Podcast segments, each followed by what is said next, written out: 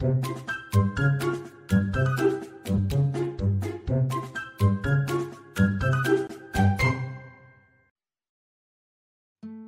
大家好，欢迎收听《给个说法》，我是德意法律事务所的林小编。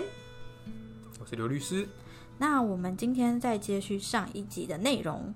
是那您刚刚也有讲到说最佳利益，什么是最佳利益？嗯，大家好像都会认为说啊，哦，最佳利益就是可能小朋友跟谁，呃，跟爸爸或跟妈妈嗯一起生活会最好。那是不是爸妈最有钱啊？跟着有钱的那一方就好了呢？其实不是这样哦，因为说小朋友的照顾啊，不是只有可能经济，当然经济是很重要的考量，对没错，对。但是除了经济以外呢，有可能会需要由那个爸爸妈妈来说明，说他会怎么样来养育小孩，有点像养育小孩的一个呃方案或计划。怎么养育小孩啊？那他是不是有呃其他的家人可以跟他一起来带小孩，对不对？那如果这个这个照顾者，这个爸爸或这个妈妈，他没有办法自己来照顾的时候，有其他的家人能够支援，所以所谓的家族的一个支援的系统，这样子，这等等的，或是他所提供的一个住家环境，哦是不是适合有小孩来生长在里面？比如说他可能太危险，例如说呃，如果他比如说他今天是单亲爸爸，然后嗯可能也没有其他的亲戚朋友可以协助，比如说现在，因为最怕的应该是什么？单亲家庭不是不好，但是他在照顾孩子的话，可能这个孩子从小就是我们以前小时候，我们这一辈可能最常听到叫做钥匙儿童。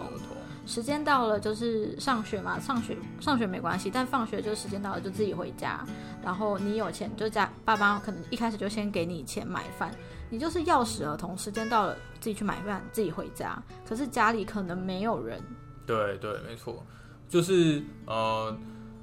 这样的状况，如果因为是单亲啊，只有一个人，那又要照顾小孩，那又要工作，嗯那可能就会被法院认为说你可能不太适合由你来照顾，嗯是不是有另外一方有更适合的话，那可能就会考虑那由另外一方来照顾。所以比较偏向是不是有这个支援的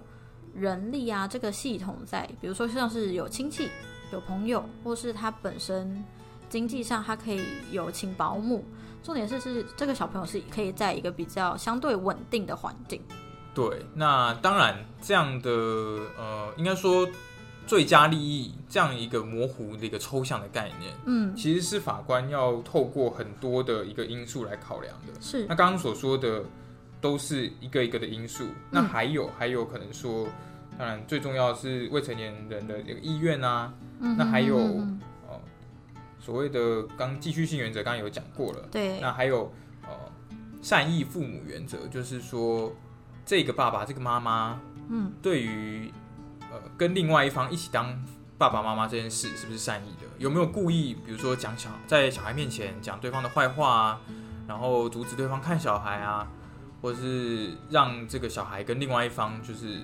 骄产生傲嘛，对交恶离间这样的状态。哦对，那如果是有这样状态的话，就会被认为说嗯可能不适合来照顾小孩。嗯，那还有还有就是还有一个常见的原则是幼儿从母原则，就说小朋友小的时候是由妈妈来照顾，嗯那从出生开始就到这样子一直持续，所以说呃在真的小朋友很小很小的时候，会希望呃继续由妈妈来照顾这样子。算是有点像是小朋友就是习惯了有那种对，第一个是如果持续的话，就会有呃，他已经具备的一个技能，妈妈已经具备照顾小朋友的一些技能，然后的持续。那第二个就是说，呃，妈对小朋友也习惯了妈妈这样的照顾方式。那如果都没有嗯问题的话，那就是法官也是就是算就是不会刻意意把小朋友带变动对对对，没错。嗯所以就是要综合呃嗯嗯嗯这样的一些因素来判断，才会知道说什么是对小朋友的最佳利益。了解。那像这边就想要问一下刘律师，就是到庭关于前面我们好像有提到说，就要请未成年的小朋友到庭陈述意见，这个真的是一个必要性的状况吗？嗯，其实现在的法院应该会说很少让嗯爸爸妈妈因为在离婚官司哦，然后要争取侵权这样的一个行为当中，真的真的让小朋友到法院来，然后向法官还有呃所有的旁听的人，然后以及爸爸妈妈在两边，然后在这样的环境之下来问他说：“哎、你是要跟爸爸一起住，还是要由妈妈来照顾你？”其实是很少，现在的状况是很少的。那比较多的方式啊，会例如说透过第一个哦，社工或者是家事调查官，他们会有做访视报告。那他们在做访视报告的时候，也会顺便的来问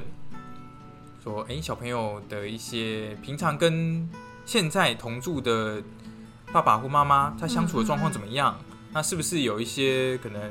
呃不合适的地方吗？或者是你们相处有什么困难？这样子。对，那如果发现有困难的话，可能另外一方会照顾，可能比较好。那如果没有的话，他也会说，诶，那如果你现在再继续跟，比如说爸爸或跟妈妈一起同住，诶，你喜欢这样子的生活吗？嗯哦，他可能说，诶，喜欢，我不喜欢。那如果跟另外一方、另外一个爸爸或妈妈一起住呢？你有想过吗？会不会这样？嗯你想要跟对方一起住这样？然后当然，你可能用这样比较。呃温和的对温和的方式，然后用一个闲谈、闲聊的方式，哦，让小朋友说出自己的一个想法，这样。算是蛮旁敲侧击，就是去推，就是大概引导一下，去判断他的喜好。就比如说，我们拿食物给他，我说：“哎、对你你比较喜欢吃这个，还是比较喜欢吃那个？对对对，就是觉得太辣，还是什么之类的那种感觉吗？当然，因为有时候，除非啊，除非像是一些家暴的状况，那小朋友友会很明显的有感知到抗拒那个那个方某一方啊，嗯对他真的真的很不好，他不想要跟他一起住。对，不然的话，其实对小朋友来说，要选择要跟爸爸或跟妈妈住，其实是就是蛮残忍对，很残忍一件事情啊，因为这都是他的家人，他这么小就要面对有他的选择。嗯，了解。对，哎，那像现在刘律师应该也是有接触到，你是算是接触比较多家事类的案嗯，件，对对，有可以大概说明一下，如果真的真的没办法了，我可能之后真的碰到了，我可能就是要跟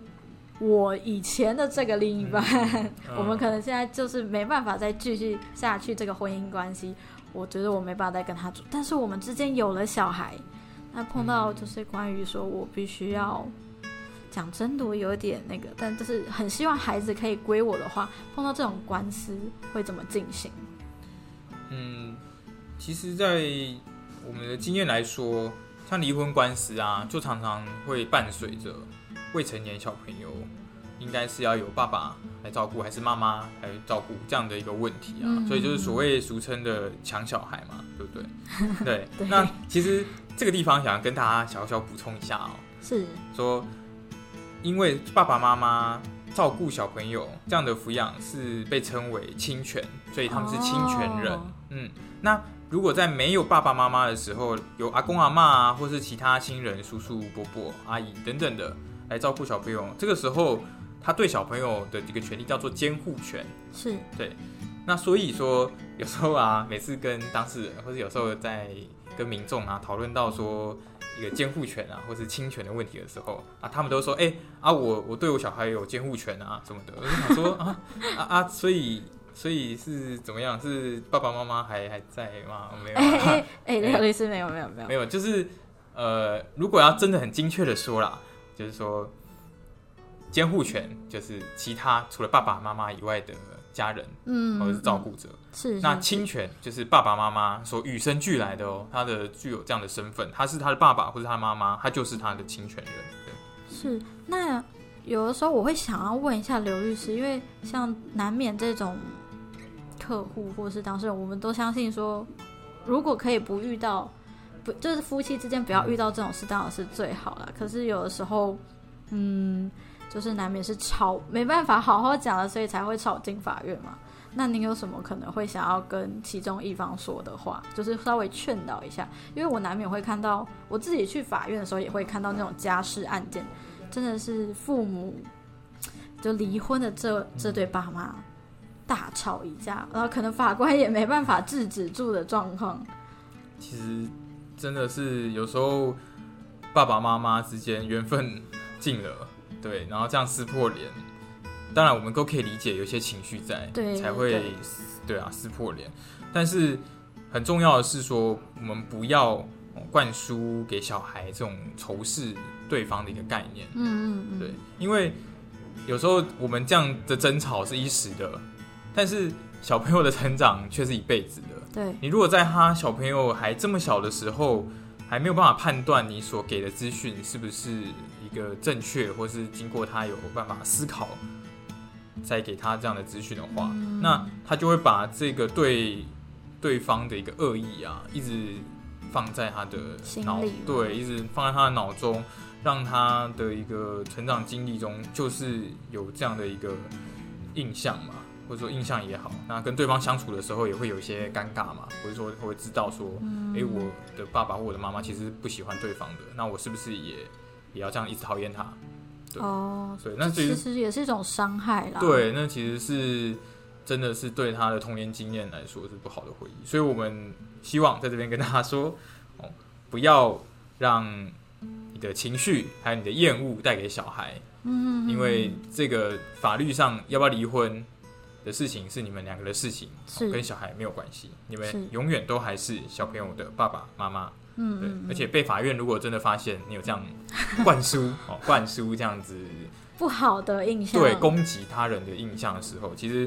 法官是觉得说他不会把小朋友的侵权判给你，所以这样也对于你的官司是没有帮助的哦。嗯嗯，好的，非常谢谢刘律师今天分享了很多，除了关于就是新闻上这个讨论啊，宪法法庭做出这个判决以外，其实非常感谢的是刘律师在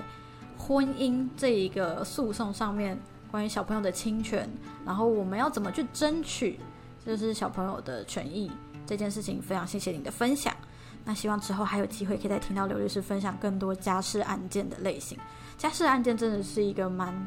我觉得算是在法律上，在诉讼上是一个蛮特别的类型，因为清官难断家务事，可是我们今天把家务事带进了法院，所以它其实有很多美美嘎嘎，就是其实观众朋友可能是不知道的，然后甚至是律师可能第一次碰到这个案件也会觉得，哎，怎么会是这样？好啦，感谢我们刘律师今天跟我们分享了很多有关于侵权跟小朋友的一些最佳利益，还有我们家事案件上常遇到的事情。那如果你喜欢或想要听更多律师的分享，欢迎大家关注“给个说法”，关注我们的 YouTube 频道，会有字幕版的 Podcast 可以看哦。如果你有其他法律问题想咨询，也欢迎 Google 搜寻“德意法律事务所”来电询问。我们每周五晚上九点半在 Podcast YouTube 平台与你们再次相会。我是林小编，我是刘律师，谢谢您收听《给个说法》，我们下次再见，拜拜拜拜。